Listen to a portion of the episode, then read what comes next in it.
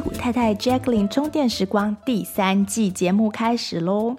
今年的节目将分为上下两季，上半年与下半年。那大部分的过季节目依惯例将转为会员节目。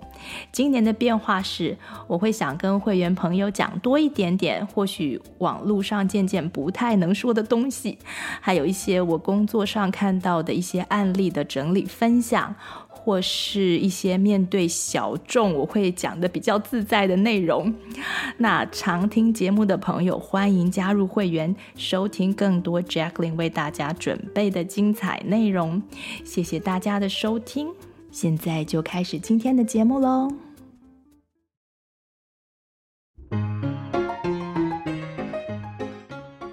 我之前有听说过，那个你如果去城隍庙拜月老。你要非常具体的描述你希望未来的另一半是什么？哦，有这种说法。对对，城隍庙的月老才会帮你找一个适配你刚刚好的，会完全符合你所想要。Hello，大家好，我是 Jacqueline。啊、呃，今年的夏天呢，原本我有规划一个关于父亲节的节目，想和朋友一起聊天，赞扬爸爸们一年的辛劳。可是父亲节那段时间，我想要邀请的来宾之一 Catherine 带孩子回台湾去度长假了，所以那个想法呢就暂时搁置。那这个礼拜呢，正好是我和先生十五年结婚周，呃，十 诶十六年结婚周年纪念，想说就利用这个机会。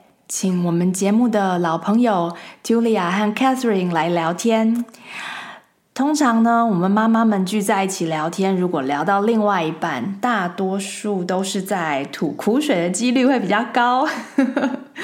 所以这一次，我想说，可以换个角度来聊聊另外一半，谈谈我们的爱情故事、婚姻观。呃，可以让已婚的朋友跟我们一起想想另外一半的好，或是回想反思一下自己的爱情故事，谈谈我们是怎么进入目前的关系，以及这段关系对我们的一些比较希望是比较正面的影响。那今天有一点不一样的是，嗯，因为这通常都不是我们会谈论的话题。我们通常在讨论节目中讨论关于婚姻的话题时，都是讲说，哎，如果婚姻里面有冲突啊，要怎么样跟另外一半沟通，或是帮大家脑力激荡，要怎么让另外一半改变的一些方法。但是呢，我相信每一段婚姻如果能够维持下来，十之八九的互动应该都还是。挺正面的，所以今天我们就来 focus 在一些比较美好的事情上。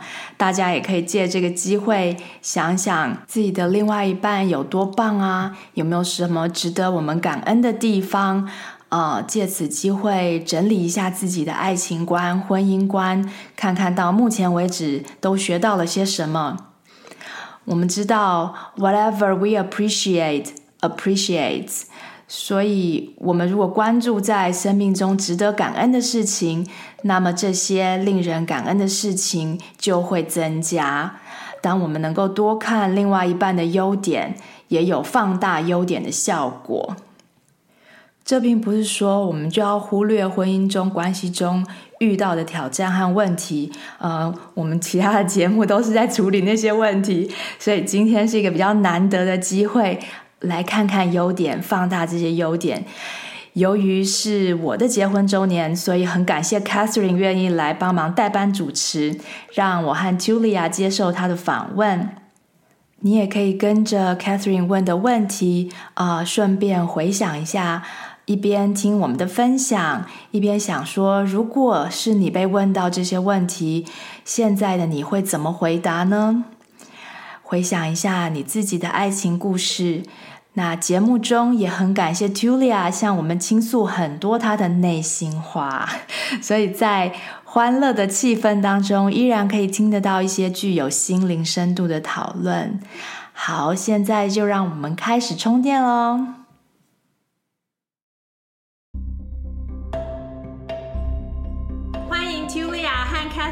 来上我们的节目，非常感谢你们好。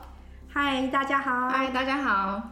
那今天我们要由 Catherine 来帮忙代班主持，问我们一些关于，因为是我结婚周年嘛，所以就关于爱情的故事，请 Catherine 开始喽。好，先问问两位，简单的说一下自己的爱情故事。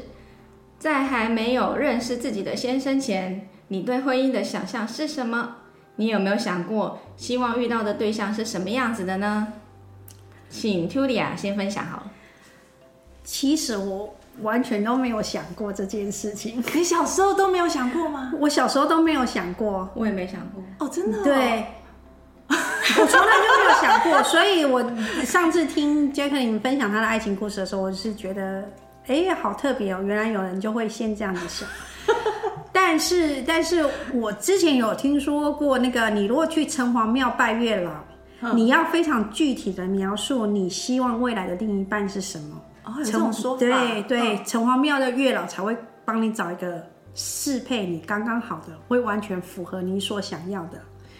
哇，那我我从来就没有特别想，也没有特别想过要结婚这件事情。Okay. 其实就是说，后来到了时间到了，然后就觉得那时候是因为我先生要出国，那我来自于乡下是比较。传统保守的观念的家庭，所以我那时候就跟他说：“哎，你要出国那么久，两年，那我们也不知道这样。我觉得异国维系关系，因为那时候已经是二三十年前了，所以那时候其实通讯啊什么的都还没有这么的方便。所以我那时候就跟他说，那就就是现在就来到一个抉择的，要不我们就结婚，然后我能够跟你一起去出国；要不我们就分手，就分开这样子。所以，所以你从小到大都没有暗恋过别人吗？”有暗恋过别人，但是没有想过结婚这件事。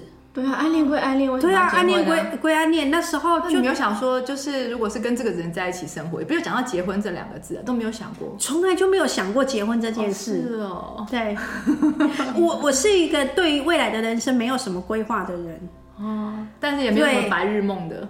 白日梦。也没有，我我做的白日梦就是小时候幻想自己是有钱人家的小孩，遗落流落了民间这样，像落入凡间的天使，像安妮，对，像安妮，就是你小时候看了很多童话故事啊，有长腿叔叔啊，或是干嘛什么的，但是当时结婚这件事情真的是从来就没有出现在生活当中。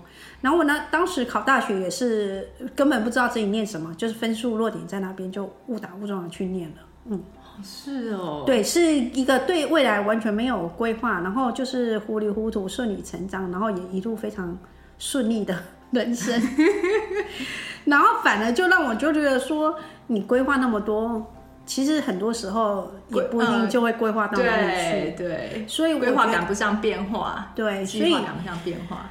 也不是说计划赶不上变化，而是说，我觉得你其实很多时候你该走到哪里去就会走到哪里去，这样好像有点宿命论。可是我觉得，我觉得人好像有一部分有一部分是是是宿命的，但是在这过程当中，当然过程你可以让它很多的不同，但是有时候你最终会走到什么地方去，其实我觉得冥冥之中顺其自然就好了。对，没错，嗯。嗯，所以我是没有对结婚或是婚姻家庭有过什么特别想象的人。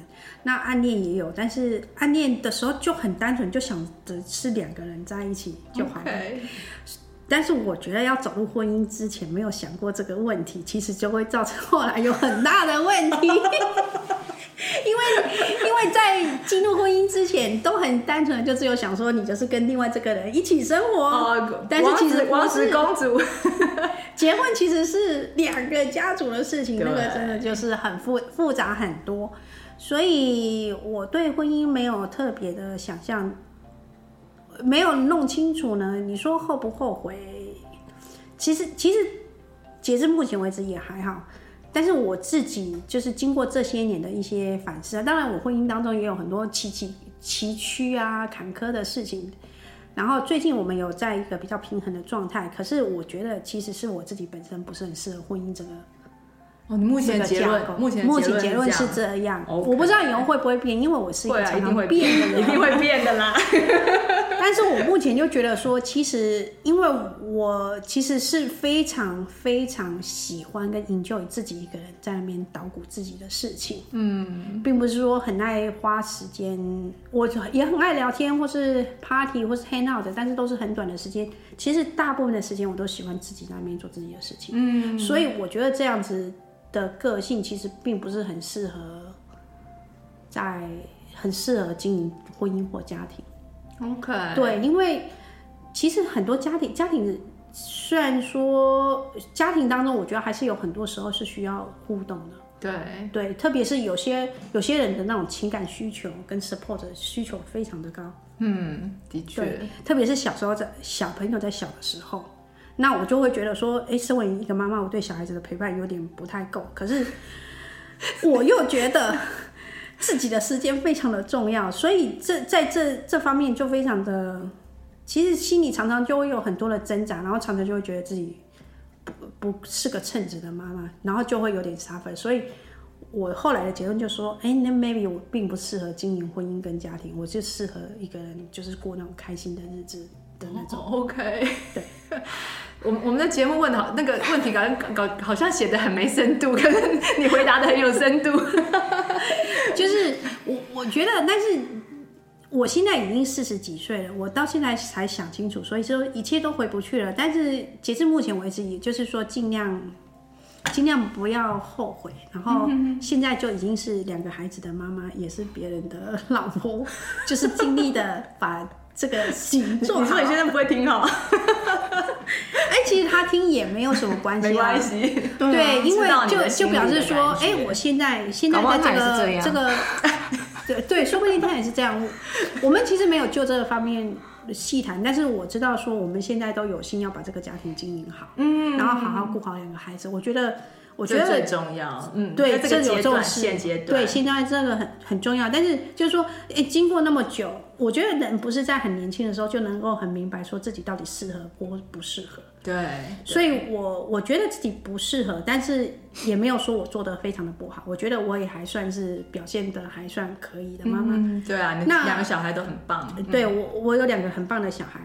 我觉得，我觉得应该就是说我其实很怕担责任。因为当妈妈其实还是有妈妈的，我们会觉得说，哎，小朋友其实他是独立的个体，然后他要怎么样的生长，他会有遇到他人生的课题，那是他自己要去历练的，要去经历的。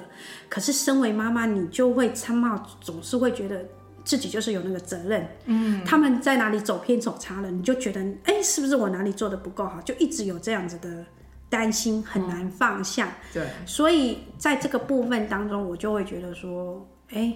我我我这么喜欢自由，又不想被别人管，又不想要有任何牵绊的个性，其实就不是很适合这样子的角色，只是这样子而已。OK，你为自己找到了一些证据，证明自己不适合的证据。对，不是不适合，就是说，如果重新选的话，我可能会选择无牵无挂，但是 无牵无挂的人生，但是。不知道，因为人总是，选的那个，你说不定也是会后悔。对，我就觉得我有点是那种 别人家的草地总是比较绿，所以人呢会有个悬念，对，会有一个悬念，就是说我如果选另外一个是不是比较好？嗯，但所以现在我还有一个重点，就是我在练习说，现在我已经在这个盆地，我已经在这个位置上，我有我现在要担的责任了，嗯、那我就是想办法去把它做好。就。对对。好，那那我还能回到原来那个问题吗？对啊，那当然是要请请 Jacqueline 分享一下你的你的 你对爱情的想，你对婚姻爱情的想象。想象，对，就是我我我从小就是每一段时间都有都有在暗恋一个人的那种状态。可是我到大学之后，我就开始想思考这个婚姻的这个问题，然后我就会想说，我要不要结婚？就是第一个要不要？那如果要的话，大概是要一个什么时间点？然后是一个什么样子的呃家庭？就是你刚刚讲到的家庭，其实我那时候就已经想好了说，说那是一个家庭跟家庭的关系，我不会只是因为。你这个男生很好，我就会喜欢你。我一定要看清楚你整个家庭，那是我的很重，那很重要。我觉得这很重要。这是我在大学的时候我在想的那个事情。然后大学的时候交往的男生，我都会跟他们说，我们是呃交往半年，呃如果呃觉得没有想要，我们两个都没有想要继续再续约的话，我们就是自然的分开，就不需要有分手这件事。就是交往半年试试看，然后我的男朋友都没有超过半年，那都是你先毁约吗？没有，我们都是时间到了，讨论对，时间到了就觉得哎、欸，好像都没有必要继续讨论的结果。对对对，通常都最前面三个月比较热恋嘛，然后就慢慢你就淡淡淡到，你就发现哎、欸，其实不是不是不适合，适合，所以其实都没有超过半年的这个。那他们听到你提出这种。半年的约定，他们有没有觉得喜欢你的时候吓到？没有喜欢你的时候，当然就会同意啊，就觉得好啊，那我们至少可以来个先来个半年看看。我我觉得其实真的是你要事先人间清醒，你事后才不会后悔糊里糊涂。对，那你已经说先想清楚，特别是说啊、呃，找对象要看对方家庭，真的是很重要。那我很好奇，你对这样子的，在大学时代就有这样子的想法，要去了解。对方的家庭是你你你被谁影响？为什么会你想要？不知道我被谁影响哎、欸，应该如果真的要想一个，就是我妈妈。嗯，对，因为她常常会跟我们分析家庭的 dynamic 嘛，嗯、分析家庭里面的人谁对谁会有影响，然后家庭对人的影响这些事情，可能就听久了，你就自然就觉得这是一个需要注意的事情。嗯、那我我有一个男朋友，就是其实我的男朋友他们的人都很好，交往过我男朋友。但是都是家庭会有一点点问题，嗯哼，那这不是说他就是一个缺点了，而是我去他家的时候就发现，哎、欸，跟我们家差太多了，嗯就是不一样，对对。那我就那时候我就知道说，我没有办法 handle 他的对他的 expectation，、嗯、因为他对于人生的想象一定跟我不一样，因为我们家庭背景差太多了，对对对，所以这个点就是就是我在还没有结婚的时候，我就是想这个，嗯哼。然后还有另外一个，我已经就是还没有交往的时候，我就已经做好了决定，就是说我不要跟呃呃交往的对象发生关系。嗯哼哼。那那时候我的想法是说，我不要，我希望我不要跟，就是我如果最后结婚了，我不要拿我先生去跟任何人来比较。就是我觉得人的身体是有记忆的。嗯哼。那你如果曾经跟很多人在一起，那你最后你怎么知道你现在？跟他在一起是这样，所以你先生不管怎样都一百分就对了。对，那就是我还没有认识我先生的时候，我就决定我要让，就是那个人要会是一百分。嗯，对，就是就是我可以知道。这这个点，这个切入点也是很特别，这样。对，我没有想过这个问题。所以我其实我中间有一个男朋友，他有跟我说，那为什么我们不能在一起？就是那种就是肢体上的在一起。然后我就说，那因为我们还没结婚啊。那他就说，那那那可以现在结婚吗？然后我就跟他说，可是可是我是要二十六岁才结婚，我们现我现在才十九岁啊，我就觉得说时间还有点远呢。那他就说，那那那嗯。那可是我们这从你到现在，从到到你二十六岁，我们都不能有性关系吗？那我就说，呃，不能啊。那不然的话，你我们先分手，反正半年嘛，半年到的时候先分手，然后呃，你去交往别人。那等到我二十六岁的时候，如果你还在附近的话，再再再问问看。但是我是决定要二十六岁之后再结婚。就这几个点是我在大学的时候想好的一些，像时间啊，大概对象是怎么样啊，然后。嗯，所以你没有很喜欢他们哦？哦，我很喜欢他们，我很喜欢他们。虽然是分手的时候，但是分手回家也是大哭啊。哦，对啊，那就是一些家庭的，你觉得想象应该是说他没有恋爱脑，他不会因为恋爱，因为很喜欢。你欠一个脑，我自己以为我自己很浪漫，没有，很很很浪漫，跟恋爱脑是不一样。不一样，人家通常形容恋爱，就是说你谈恋爱了，就会为了谈恋爱这件事情，什么什么通通都不都不考量。但是其实你有很坚，你有自己很核心的原则，对，我你其实是会很坚持的。那你说这样子的原则，你是来自于你妈妈，或是你原生家庭给你的？影响、嗯、对吧？我觉得这有有点是我自己耶，因为我妹妹没有这个原则。你妹妹没有这个原则？对，妹妈没有这样说，一定要这样。我爸妈没有。所以你半年那个也是自己，我这这个是我自己想出来的。因为我我花很长的时间在想，呃，男女朋友的定义。对对对。我说到底什么是男女朋友？这个关系是太奇怪了。对对对。然后后来我就想到了这样子的策略。我说好，那等到我交男朋友的时候，就是。不然的话，我要我要去，对啊，你要怎么分又很麻烦。你怎么样判断你到底要不要？嗯，到底要在一起还是要不要分手？那我也要避免这样子的过过程，所以我就先会跟他们先讲一个这样的合约。那有点离题，再继续问。不会不会，我觉得这个这个这个其实蛮重要的，因为就是说，当你在决定要进入一段关系之前，我们觉得如果只是谈谈恋爱，其实就很轻松，大家分手就分手。可是其实进入婚姻，其实牵涉到除了那个承诺的这个部分，其实牵涉到很多的问题。因为虽然说我们常会说，哎，现在社会应该也比较开放，结婚应该就是两个人的事情，可是实际上。现实社会就还不是这样，我们的社会还没有进化到那种程度。我们两个人的婚姻必定就会牵扯到两个家族，嗯，不管怎么样都会受影响。所以我觉得就是说，但是其实呃，Jacqueline 分享这个呢，我觉得呢，突然让我放下了一个很大的石头，就是说。其实你的孩子他自己会长成他自己的样子，对对，就是说，爸 爸妈妈很担心说爸爸妈妈怎样的教育，然后能够教育出一个很会想、很会怎么样的孩子。可是你其实常常去看一个家庭当中的两个孩子，他们性格会截然不同。但是我觉得就是说，我呃很多时候的差别就是说，如果爸爸妈妈能够让给小朋友让他觉得说他不管做什么事情都会受到支持，其实这个小朋友。他在遇到挫折的时候，他比较觉得自己会有网拖住，就比较不会做出极端的事情，不会做出极端的选择。对，对。但是你会发现说，因为就我们家两个小朋友的个性就真的是完全南辕北辙。嗯。那你说我对他们的教养或是态度有很大的差别吗？我觉得其实没有。没有。而且我们家庭的环境就是那样，不会说我们给姐姐一个环境，给妹妹另外一个环境，没有。他们通常他们的要求或是什么，就是说。我们能配合都就是会尽量配合，并不会说因为大的怎样，小的怎样，什么什么。嗯，当然，因为行程规划上会有一些，会有一些妥协啊，然后不同的那个，嗯、可是大致上我们对小朋友还是说是差不多的。对对，所以但是两个小朋友就会长成完全不同的样子，你也会觉得很意外。然后我就觉得比较放松，就是。我觉得比较放松，就是说我以前都会很担心，说小朋友长什么样子，好像爸妈要负很大的责任。其实，那对啊，是。那我其实还刚好是不一样的想观点。嗯，那你这么多年结婚下来，你觉得你当初这个做法，你觉得对是有帮助的？对啊，就是我当初不想后悔的事情都没后悔，所以你也会想要让你的小孩，你也会建议你的小孩这样吗？这样吗？嗯，我不会建议他们，可是我会跟他们分享说我是怎么处理这件事情的。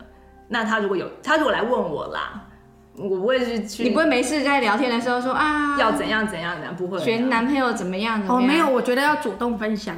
哦，真的吗？嗯，哦，OK。我觉得有时候是知识点的不同。嗯哼，你有些时候你自己 figure out 了，那非常好。那这个方法非常的有用的时候，有时候小朋友只是他没有想到。啊、oh，对，但是他如果有机会知道的话，maybe 或许他就会愿意这么做。对，那我觉得就是说，我觉得有时候我们要跟小朋友讲一些事情，不是说我我觉得我现在我以前都会强迫小孩要照我做说的做，因为我觉得。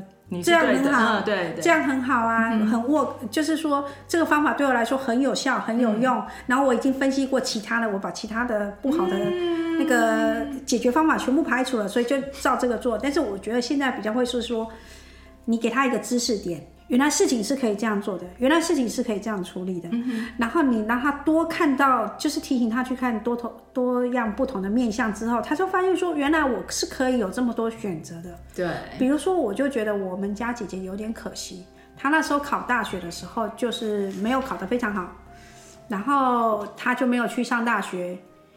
然后就他从此他的人生就跟我走上不一样的路。那其实我们是同一个家庭出来的，理论上不应该差很多，但是我们就差了非常多。然后我觉得很很重要一点就是那时候我们不知道有学贷这种东西。哦，OK。对，那你知识点缺乏，他其其实那时候如果去申请学贷的话，嗯、在台湾差很多。对，差很多。你当初当初一个高中生跟在二三十年前高中生跟大学生。在台湾的那个整个状况是很不一样的，嗯，他的人生真的会截然不同。也你说会比较好或比较不好，我不晓得，但是，但是我。我觉得你知道的东西越多的话，你选择的你还是你能选择的东西就比较多，嗯、你能做的 choice 就比较多。我女儿讲，对。那你觉得这个东西很 work 的话，不是说小孩你一定要照我的这个路子走，或者是说你之后找对象，那我们就是一个分享的心态，就是说这个这个方法非常的好用，那非常的好用，非常的好用，非常有效。因为我们其实我我觉得，哎，我认识的朋友，当然我认识的人没有非常多，可是我认识的朋友当中，我觉得 Jacqueline 他们家庭的状态是我非常觉得非常好的。哦，所以我觉得，不论是他经营家庭的方式，或是他选择进入婚姻的方式，somehow 就是一定是还蛮有效，就是说。是个还不错的方法，所以我觉得是很就还蛮符我觉得是还蛮符合现代，就是现代的、嗯、的这这个价值观，然后我自己的价值观就是我我觉得什么东西重要，那那就是好好的想嘛，把它想通。我觉得哎、欸，男女朋友好奇怪哦，这个这个关系好奇怪哦。那我想谈恋爱，那我要怎么样让他可以比较舒服一点？我记得那时候我跟我第一个男朋友分手啊，不对，第二个男朋友分手的时候回到家，然后我爸就说怎么样？你今天怎么了？怎么看起来就是愁眉苦脸？平常都是笑笑的嘛。那我就说我我我失恋了，然后爸就说，然后就想要来安慰我，然后我就大哭，然后他就想要来安慰我，然后我就跟他说，你你不要过来，我我明天就好了，你你总是要让我哭一天吧。我就跟我爸说，我这个这个我已经好上上个礼拜我就知道今天会这样了，所以就是。就是不是一个意外，对不对？我我我们都已经是我精心安排的，是我精心安排的分手。安排，但是我还是要哭一下，对，但是但是纪念我的爱情，真的分开了还是会很难过，还是要用眼泪纪念一下我这个逝去的爱情。然后一直到最后，嗯，开始在想婚姻的事情的时候，那我就想说，我想要什么样子的男生？就像你去那个月老那个样，我就真的是有给自己三个条件。Oh. 你要分享一下什么条件？我那时候想到的条件就是，那一定要很很会弹钢琴，然后要很会电脑，然后不能会唱歌，这就是我的三个条件。Mm -hmm. OK，宝贝比较快，对，我想很特别，但是居然都符合，这个就是命中注定。这次其实是还蛮难，还蛮难找到这样子的人。可是我那时候是真的有这样的需求，然后我我我跟上帝祷告，我就说，呃，怎么讲？其他的方面，就是你都知道我想要什么，就是你会帮我准备最好。可是我我要用这个三个条件呢，是让我来认出这个人。嗯嗯，就是你你怎么知道说你现在在跟他交往的这个人是不是是不是那那个对的人嘛？那我就是用这个样子的条件来，不是说他只有这三个条件，而是说其他的条件都是我要的，当然，但是啊。呃这三个条件是能够让我认出他的。这这三个条件是你反复思考之后留下来的，还是说有一天突然就有这个灵感，你就是要这三个条件？哦，是是是反复思考留下来的，就是、哦、对。然后我把它写下来，写在日记里面。哦，这这很有趣，因为我们有时候就觉得，我其实比较会觉得，哎，现在的灵感来了，我要干嘛什么的，我就觉得比较相信那个是天气。嗯，但是。后来发现说，其实很多事情，其实你应该要去仔细推敲，才能够筛选掉真的不适合你的。然后，哎，其实这样也不一定嘛。就是、嗯、我觉得，其实人生很不定，人呢，人有趣就是因为多样化。对，人会有趣就是因为多样化，就是很多的可能性。我就是比较不是那种反复推敲的，我大概就是。性之水质，你是，你是看帅的吧？对对对对，我先生更好啊。好，那下一个问题，你们跟先生是怎么认识的呢？啊、哦，茱莉亚是学校认识吗？哦，对，我是在学校的社团认识的。我们是一起去一个古典，我们那时候参加的社团叫古典音乐社。嗯哦，对。然后啊、呃，其其实平常也还好，因为其实际上我是学姐，她是学弟。Uh-huh. 然后。那时候是因为说我们有有一次要去，我有一次要去看电影，然后我朋友都，我同学都找到人家骑摩托车载他们去了，就我没有，所以我就只好打电话。其实我打电话打了好几个电话，但是就只有只有他有空跟我去这样。哦，然后我们看完电影，我们那时候看的电影是《心灵捕手》，然后看完电影之后呢，就刚好肚子有点饿，然后学校有那个一点挂包，我们就去吃一点挂包。OK，然后在吃一点挂包的时候就，就因为平时平时在社团其实没有什么机会可以私聊这样，嗯，就在吃一点挂包的时候开始聊天，聊天，然后就给他一个错觉，就是我读了很多书。照他的说法是，他没有认识那么多，他没有认他他好像认识女生当中我念过的书最多，我看过的书最多。OK。然后后来，所以你是用知识吸引到他，嗯嗯嗯、啊，书中自有颜如玉。然后后来，后来中了圈套。后来聊聊了之后，他就觉得我很特别。因为我其实是个有很多奇怪想法的人，嗯，就是真的是跟一般人不太一样，嗯，所以人可能就是会被特别的东西吸引。对对对。后来我还记得他告白是是通过那种，我那时候其实大学都在玩 BBS，他是用 BBS 的讯息发给我的。是哦。对。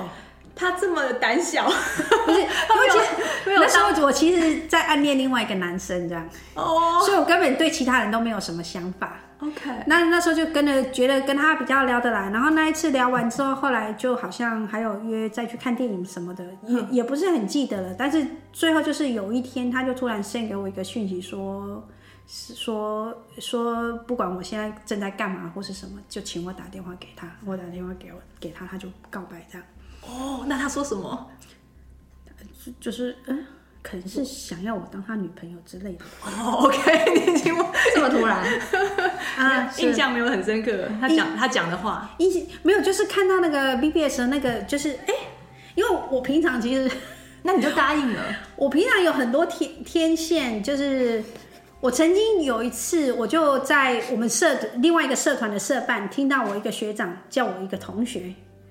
我光听他叫他的语气，我就知道这个学长喜欢那个同学。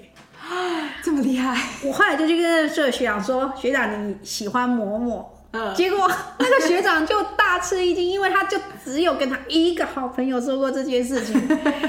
所以后来他那个好朋友就就来问我说：“你怎么知道？”嗯，A 学长喜欢 B 学妹，我就说。我我就笑笑没有说，那那个那个 A 学长的那个密的好友就就说他被那个 A 学长逼问说是不是泄露给我，不然我怎么会知道他喜欢 B 学妹？就是说我那时候就是还蛮容易知道说谁喜欢谁，谁喜欢谁，但遇到自己的时候就。不太知道我，而且因为他是学弟，所以我根本就没有想过说，哎、欸，会有学弟追我。那可能就是因为我还蛮幼稚的，因为我其实还蛮多学弟追的。是哦。然后，不过也可能是因为在成大的关系，嗯，成大男生多很多，所以成大女生真的很幸运，就是我们那时候好像不知道谁有出钱计算过，平均一个女生可以有七个男生追。哇，对，那我去错学校了。对，me too。而且我我们那时候那时候男生我去到相反的学校。我们那时候男那个有学长追同学的时候很很夸张，就是那个有一个哦，那是学姐，学姐生日的时候就从宿舍门口一直排到寝室门口，那个学长就发动学妹，每一公尺就有个学妹拿着一个花送那个学姐说。祝你生日快乐！然后，因为我们刚好在同一个楼层，所以那个楼层的所有学妹，所有的学学妹，因为那时候学姐学姐在实习，所以学姐只是暂时住三个月。嗯，但是那一楼层所有的学妹，每个人都有鸡排加珍奶，哦，全部都被每个人一份哦。所以，所以在成大真的是对。你们在有在认真有有在认真念书吗？有有有也很认真念书。然后，所以所以在在成，你们就这样子认识，就这样认识。然后他跟你告白，然后他跟我告白，我们就开始交往。那那时候对。他那时候，他大学的时候是真的蛮帅的。嗯，他现在还是蛮帅的。呃，呀，就中年大叔这样。那那要以中年大叔的标准来看，以中年大叔的标准是也还可以。夸奖先生哦。是是是。嗯，那那请 Jacqueline 分享当初怎么认识的。我当初就是我自己许了那个愿，对不对？然后我写在日记上面。那同一个月，我就在台北爱乐电台上面听到，在加拿大蒙特楼有一个音乐的夏令营。那我就去跟我妈说，我想要去报名，然后问问我妈说，可不可以帮我就是出点钱资助一些？那我妈可同意了之后，我就去报名。那就在那个那个夏令营的团队里面，就是认识我先生。我先生刚好是呃带我们这个小组，他每一个团小组都有一个 monitor，都有一个像小小队服那样子的角色。嗯、那他就是刚好就是拿了一个，他是他是在那个学校的学生，嗯哼，那他的钢琴老师是就是刚好是在那个那个音乐营里面担任教授嘛，嗯、所以就就说哎，我们你要不要来这边上课？你来，你来来这边找个工作，来当小队服，然后有钱拿，然后又可以免费上课，免费上一些音乐的大师班这样子。嗯、我们我们就认识了，就这样。嗯、然后然后刚开始的时候，那天是第一天是第一天是那吃饭的时间，大家都已经去吃饭了，那我还没有 unpack 好，所以我就速度就很慢，我就是最后一个进到那个 cafeteria 的。然后所有的位置都坐满了，所有小小孩子坐的位置，就是学员坐的位置都坐满了，所以我就是坐到小队服的位置。他们就说这边还有一个位置，就叫我去，那我就刚好坐在我先生的对面，就是那是第一次见到他是这样子。那你那你觉得你当初是怎么爱上对方的？呃，我爱上他有，我没有爱上他，现在大家都要否认。对，因为他年纪比我小，然后又是外国人，你就是。好像没有很习习惯喜欢一个不一样，没有种族歧视的意思，但是就是不一样，种族就是不一样啊，对，对，所以就没有喜欢上他。可是他，可是非常快我就知道他是，我就认出他来了。但是我就觉得很，就觉得不是这个人吧。然后我就会跟上帝说，台湾应该有这样子的人吧？台湾一定有，应该也有符合这三个条件。但是你已经千里有缘千里来相会了。对，然后所以所以我觉得我爱上他是我们后来，uh huh. 后来在一起之后，就是真的相处，真的订婚结婚之后的很很多年，慢慢慢慢越来越爱他。嗯哼、uh，huh. 可以这样说。哦，oh. 对啊。那 Tulia 是。怎么爱上对方的？因为他很帅，我是外貌协会。好，那简单。对，然后他，而且呃，我我还还有他对我很好。嗯、我其实其实我呃，能对你很好的时候，那个心意你是感受得到的。我其实还蛮容易感动的。对啊，那然后那个时候对我很好。嗯，他现在还是对你蛮好的。哦，对对对。对 他。他他的个性其实他，我觉得他个性他他的这一点真的是他很大的优点啊、呃。他其实都会尽力的去对别人好，嗯，他不论是对朋友还是对家人，都是非常的都是非常 nice 的一个人。他有能力的时候，他都会想要尽量去帮助别人，这是我蛮佩服他的。他有空的时候，其实说他呃做了很多那个。他会帮很多人看 portfolio 啊，协助别人那个找工作啊。嗯、我觉得他这个部分真的是一个很不错的优点。嗯，对，就是一个乐于助人，乐于助人。他是个很热心、很很喜欢帮助别人的人。嗯嗯。嗯，那你觉得，那 Jack，你觉得对方最大的优点是什么呢？就是他愿意听我说话。OK。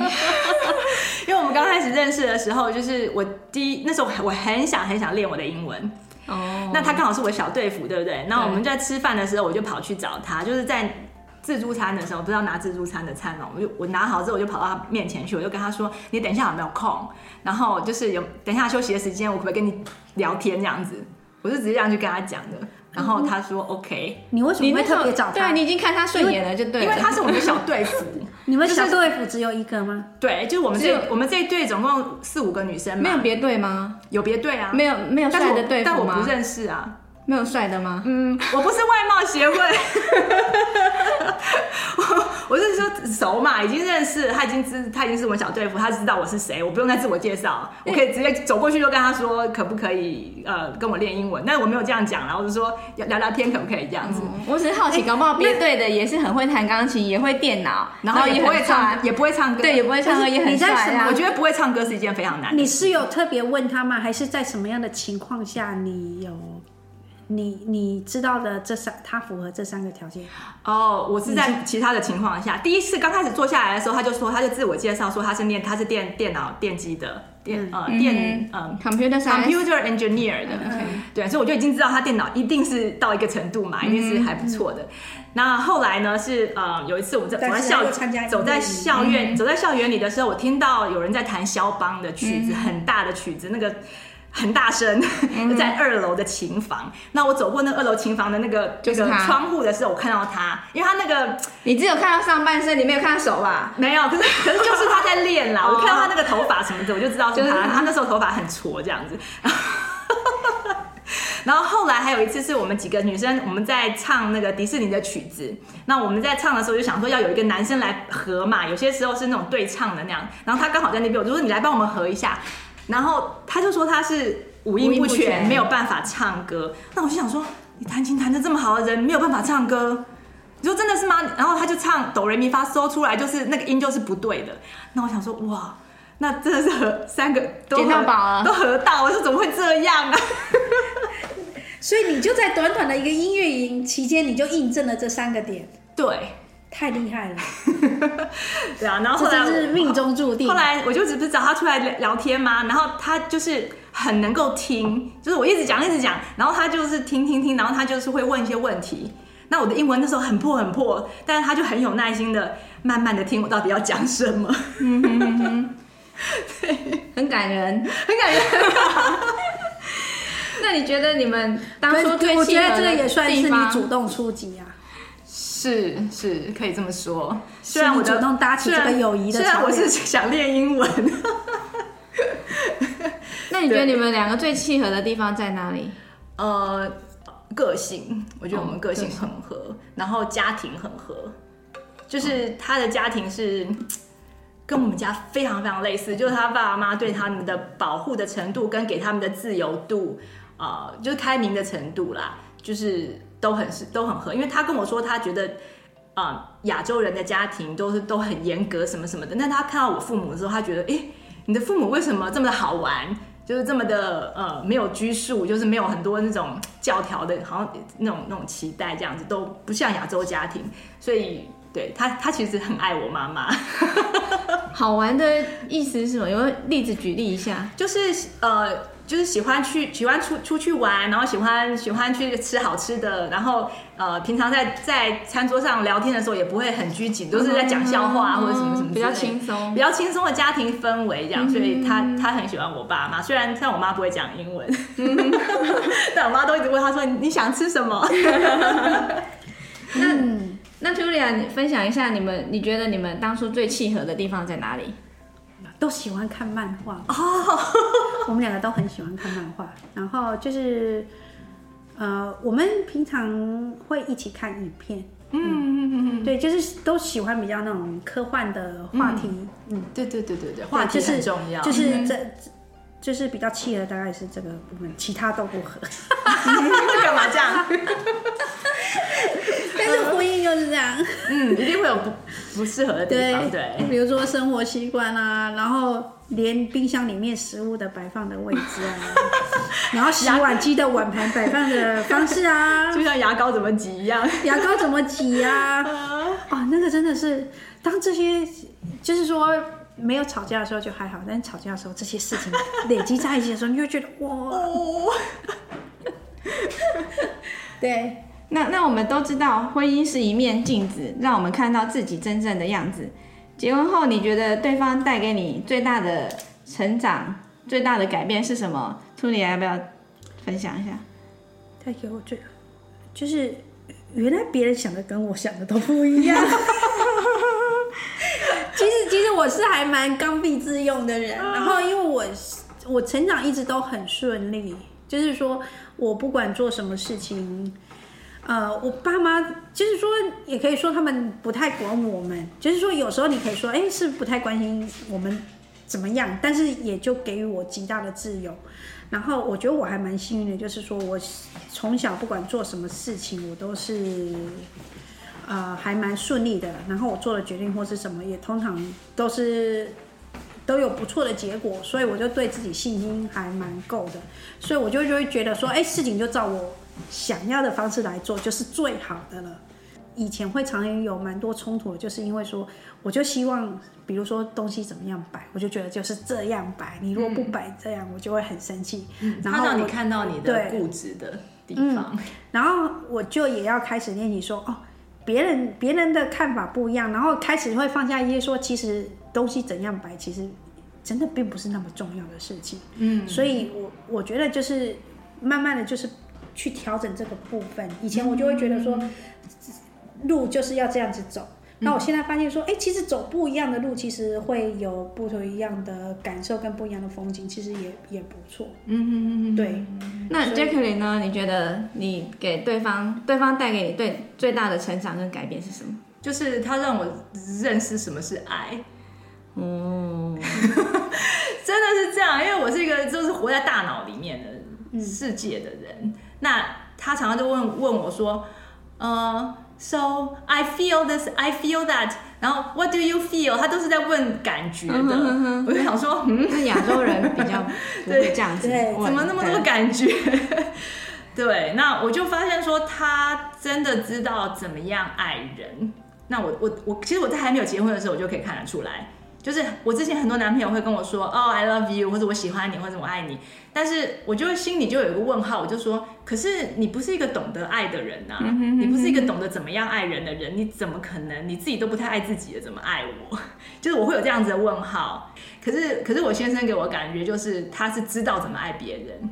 嗯哼的那种人，所以他他们他是在一个充满爱的家庭对中长大的，对，所以他知道怎么爱别人，所以你你还蛮厉害的。我觉得能辨识出来这个其实不是很容易，对大部分的人多多少少都有点童年的创伤跟阴影对。他也有啦，不过比较少，真的比较少。嗯，嗯对，嗯嗯。那你觉得？那你觉得他呃，你带给对方最大的改变是什么呢？你说我吗？对。我我我改变他很多，举例来听听。就是他以前就是，据说对金钱上很没安全感，然后对自己很没信心，这些就是，然后还有他呃决定事情可以一件事情可以决定很久很久很久，他现在好很多了。哦，他现在对于就是花钱呐、啊，就比较比较能够放放下一点，然后对自己也比较有信心。就是譬如说接比较完全新的工作，就是他完全没有做过的事情。就是他现在比较愿意说去尝试，他以前是会就是说啊，我觉得我不行，不够好这样子。我是觉得他的那只那只小鬼又比较小，对啊，那算是比较大的改变。嗯，我觉得我的先生有很多的童年创伤，然后，但是他自己就完全是把这部分 cover 掉，他他到现在都还有很多事情是完全。就是说我我我看到了，可是他完全不没有办法承认跟接受，他也不许不愿意谈。嗯，那我觉得最大的改变就是说，他跟小孩子之间的那个连接的部分，就是说在在小一点的时候，我也还没有觉察到这个问题其实很大。然后后来发现就是说，呃，我在这个部分啊，呃，我也有呃鼓励他去上一些那个家庭治疗的课。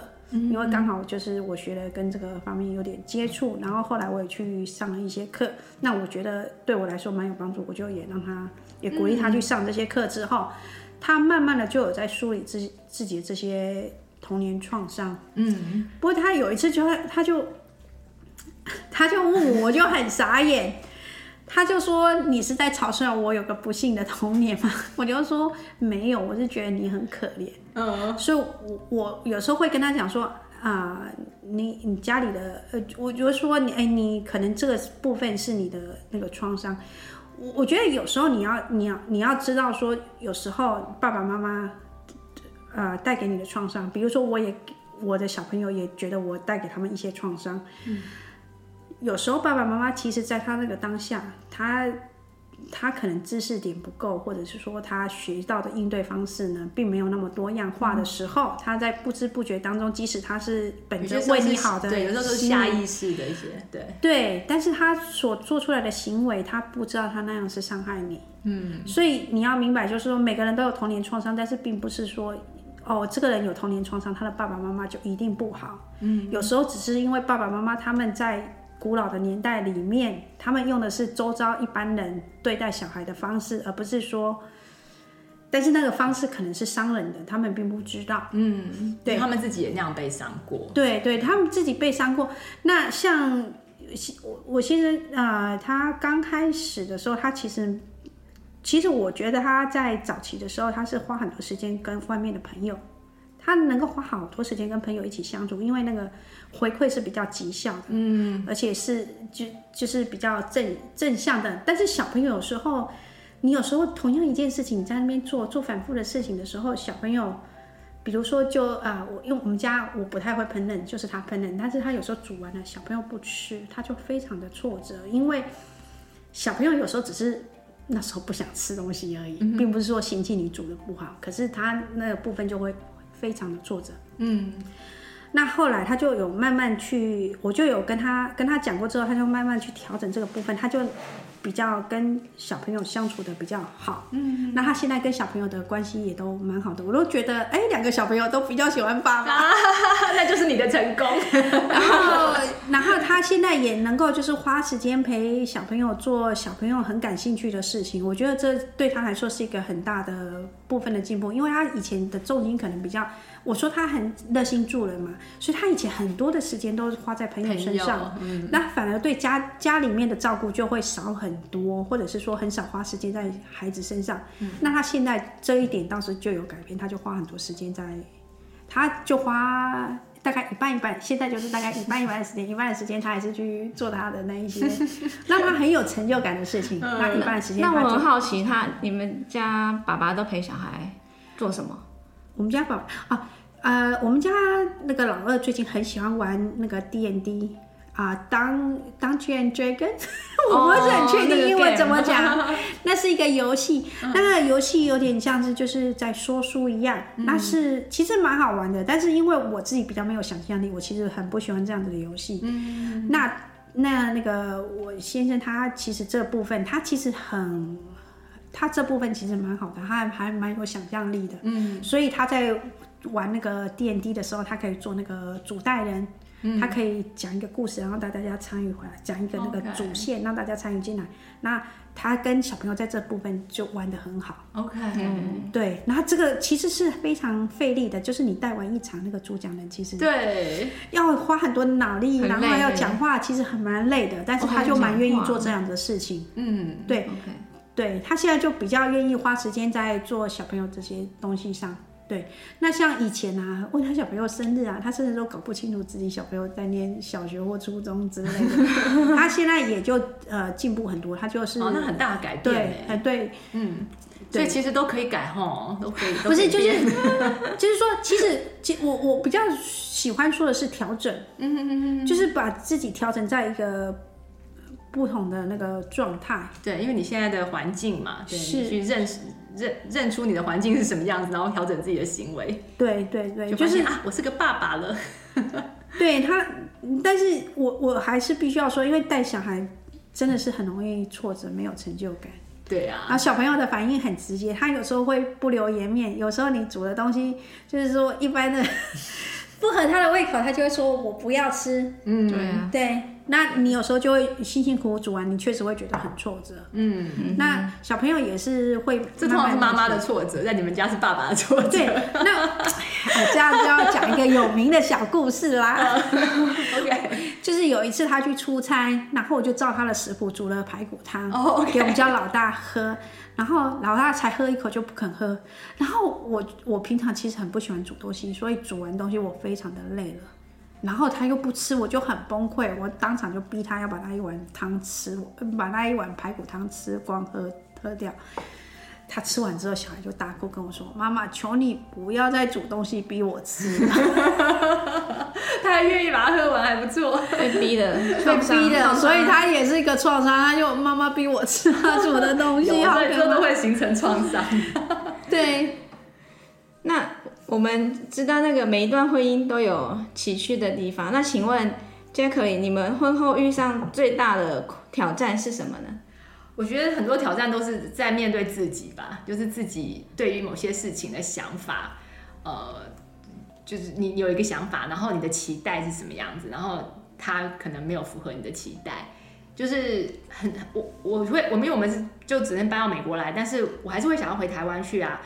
可是他就是说回去的时间就是你不能自己回去，然后你呃有的时候我想说，那我们一起回去两个礼拜，然后你先回来，就像其他的家庭一样，就是老公先回来，但是我可以待在台湾久一点。他就说不行，我们一定要同进同出，就是这些这种小地方啦，可以说是一个比较要磨合的。嗯，然后他很也很重视他爸爸妈妈，所以他就是会想要安排。很多事情是跟他父母亲、跟他兄弟姐妹一起做的，那那个就是变成我自己的心态，就要调来调去的，对啊，嗯、所以这就是比较崎岖的地方。OK，那 Tudy 要不要分享一下？呃，我的情况就我是很方便分享，那就方便，那就 没关系。那如果人生再来一次，你还会选择对方吗？Jacqueline，请问一下，如果会的话，你觉得？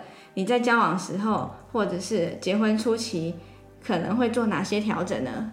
嗯。会啊，我觉得应该还是还是会选这个人。就是其实我觉得我也没有真的在选，因为我真的到二十六岁的时候跟我求婚的就他嘛。因为你就想好六二十六岁要结婚。对，所以就是对我还是会跟他，我还是会答应。对啊，那那可能初期的时候我们有。有一些像可能像经济上或什么，因为他是比较小气的人。嗯、那我之后刚好到美国的时候，其实没有办法工作，我的那个签证是还没有办法工作的。那他会觉得说，哎，你就用你就是你，他他会觉得我们的钱是分开的。嗯哼，对，就是所以我要回台湾的时候，我要自己买机票是什么什么之类的。嗯、那这个东西我有稍微在，就是在我们结婚初期，我就有跟他。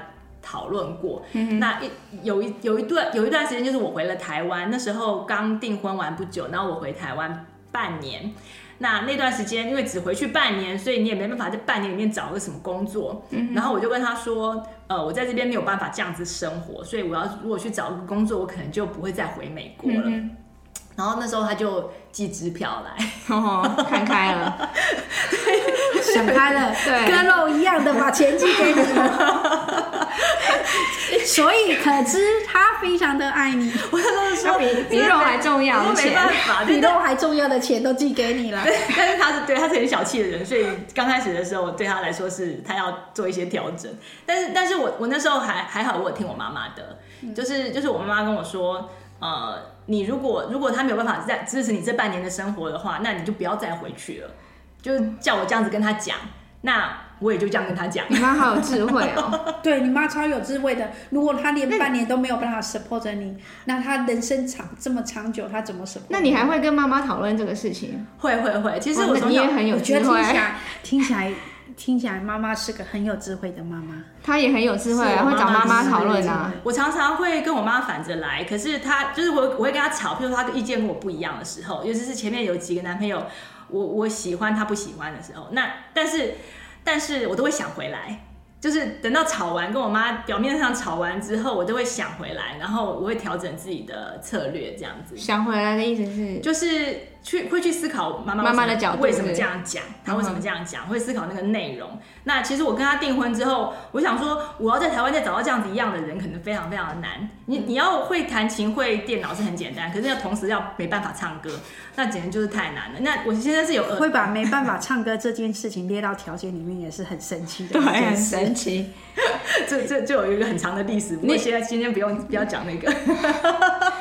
搞不好他可能故意唱不好啊，没有没有，可是他 可能他他不知道你的条件，他是他是耳朵有问题，所以他他贝多芬来的，他的频率有些频率听不太到，所以他其实没办法唱得很清楚，这样他就是没有五音不全这样。那你会担心吗？担担心什么？担心这个会不会遗传吗？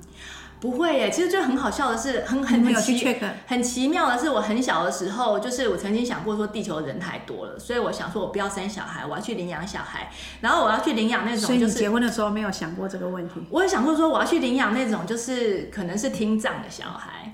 我那我那时候有想过，因为我因为我想说我没有办法处理视障的小孩，我没有办法处理其他的就是残障，但是我又想要养一个，就是可能有一点。缺陷缺陷的这样子的话，可以好像可以帮世界解决问题。那时候的想法啊，小很小很小很小的时候，然后但遇到他的时候，他就是他他的耳朵有问题，就是你要处理他，太来处理。所以就所以这个他的听障对很多人来说是一个问题，可对我来说就不是个问题。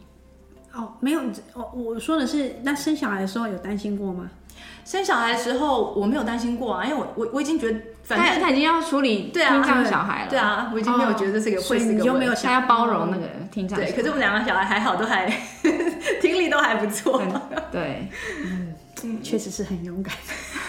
我们后来学了生物学之后，我就觉得原来基因这么，我后来有发现基因的基因的影响力原来是这么的巨大，所以我就觉得，其实如果我的小孩要找对象，我真的会。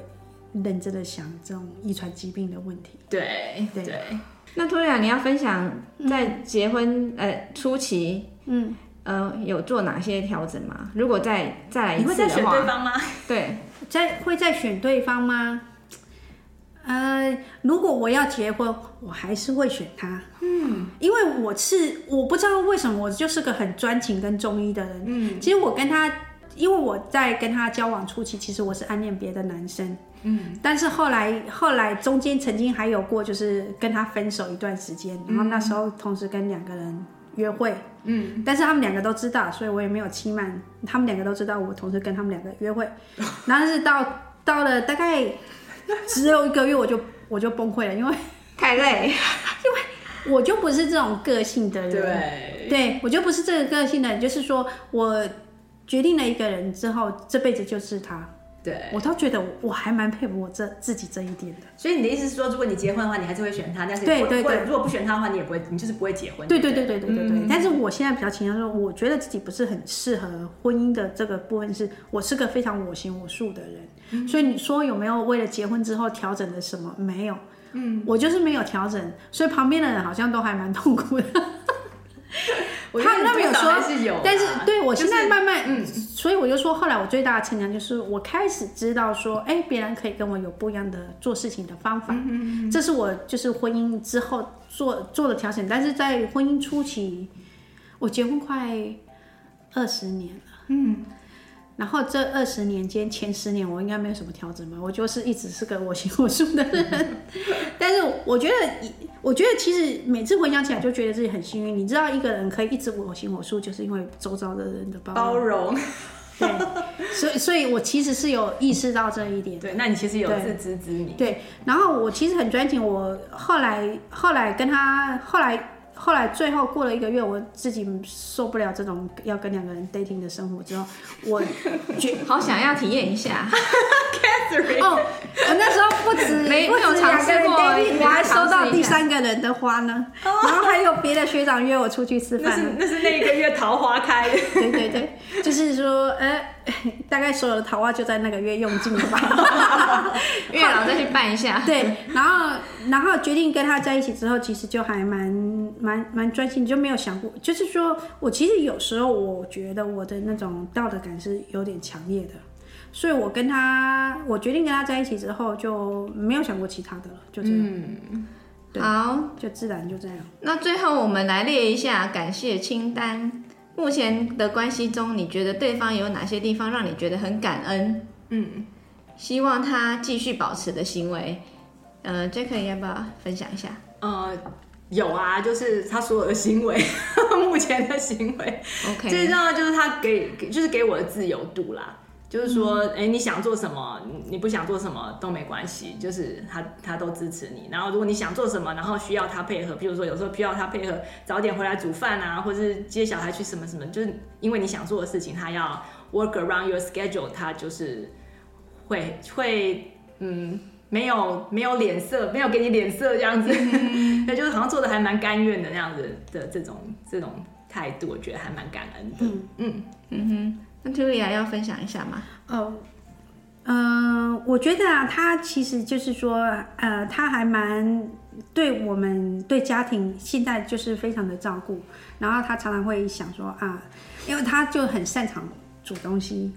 嗯，比如说，哎，你有时候做的时候，他就会去弄个，对，家里有大厨，所以就是说，呃，我觉得，因为住在这边，其实还蛮想念台湾味的，然后他都是能够弄出非常好吃的东西，然后他也都是还蛮支持我的，就是说我如果想做什么的，做什么样的事情的话，他也都还蛮 support。嗯，然后小朋友怎么样，他现在也都蛮关心的，所以我觉得还蛮感感谢他这一点，就是说。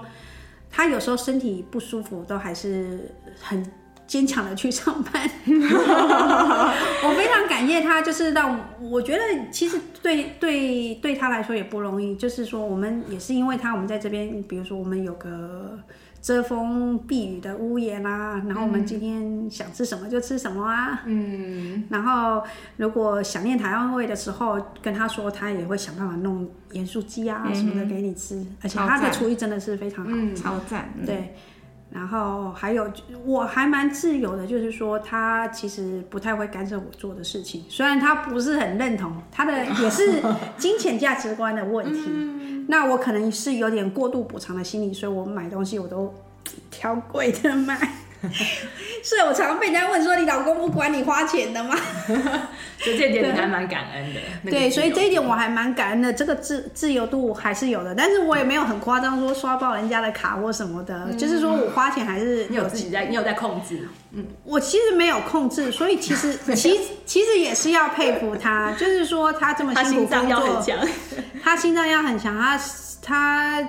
但是我也不是那种很奢侈的人，但是至少就是说他赚的赚的钱，让我不用担心说今天今天要出去吃个饭要担心个一块五毛这种事情，嗯、哼哼哼对，所以就是说，而且他也愿意就是把钱给我们花，我觉得这一点我蛮感恩的。嗯，好，今天谢谢大家来，哎、欸，所以哎、欸，所以你那个方法你会结尾啊？哎、欸，哦，好，那我们今天的分享就到这里，希望大家都。过得愉快，好，先谢。谢，这样子喽，好，拜拜，拜拜，谢谢大家收听今天的节目。啊！大家可能有发现到，就是杰克，你只要有朋友来，就会比较嗨，非常开心。那后话就是，我们结婚纪念日的当天，因为晚上孩子还要去上才艺课，所以我就跟先生说，既然是周五，我们就把一整个礼拜的剩菜拿出来热一热就好了，就不用再麻烦呃烤新的肉。而且因为呢，刚装修房子花了不少钱，今年也就不要买什么东西庆祝，我们开一瓶好酒就好了。那他也同意，就这样。结果呢，他回家的路上还是去了 Costco 买了一盆兰花和一盒巧克力的呃烈酒的巧克力，就是巧克力里面包那个酒的礼盒给我，让我小小的感动一下。然后回到家，他也发现我没有按照计划的，就是热了剩菜，我临时决定还是炒了一盘他爱吃的牛肉，呃，看起来他也有小小的惊喜到。我们都知道，令人感觉很甜蜜的惊喜，有的时候是不用花大钱，也不需要什么精心计划的。在这里，Jacqueline 祝天下有情人在爱情中成长茁壮，发现自我，调整彼此，感恩对方。不管关系中有多少的冲突、挑战、挫折，甚至磨难，经过时间的考验，都还是能像一瓶好酒一样的越陈越香。好，那我们就下次再见喽，拜拜。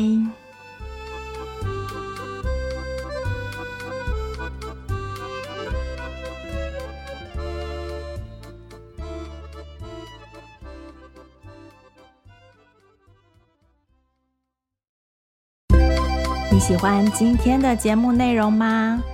欢迎推荐西谷太太 Jacqueline 充电时光的 Podcast 给你身边的亲戚朋友们，在你收听的播客平台给我们订阅、评分、点赞、留言和加油。